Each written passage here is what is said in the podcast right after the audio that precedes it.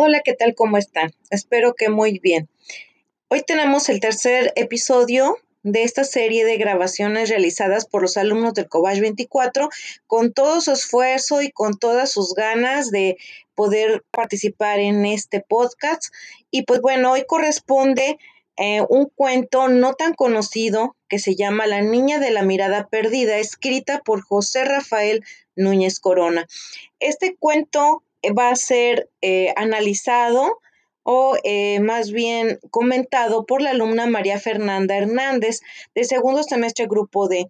Eh, espero que sea de su agrado y pues una amplia felicitación para estos alumnos que se están destacando en sus habilidades digitales. Gracias.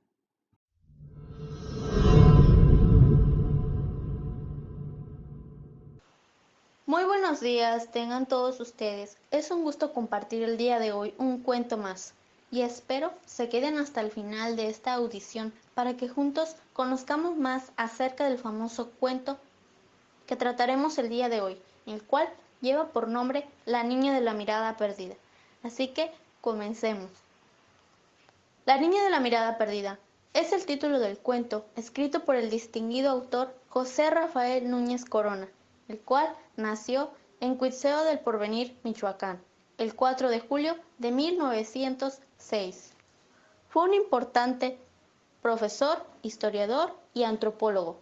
Descubrió varios sitios arqueológicos importantes en México. Además, creó más de 100 artículos y más de una docena de libros.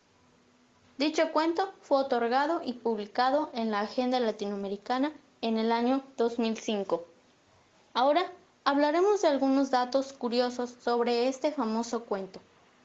Pues bien, el cuento habla de una niña que fingía ser ciega para pedir limosna y ganar dinero por lástima. Ella pasaba todo el día bajo los fuertes rayos del sol, encima de un sucio y maloliente cartón, y solo para ganar un poco de dinero para poder comer y vivir.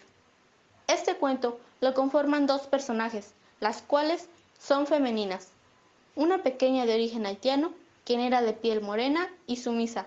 La otra era una señora, manipuladora e interesada, la cual solo pensaba en ella misma. Era agresiva y de piel oscura, al igual que la pequeña. La pequeña vivía sometida por la señora, quien ciertamente la obligaba a trabajar y a conseguir dinero, algo que ella podía hacer, mas sin embargo se encontraba en su mundo de la ignorancia.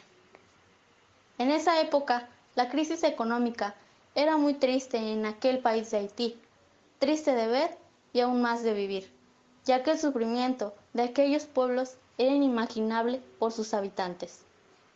Es por ello que el autor decide escribir esta historia como alusión de lo que el país de Haití enfrentaba, una de las situaciones más difíciles en toda la historia republicana.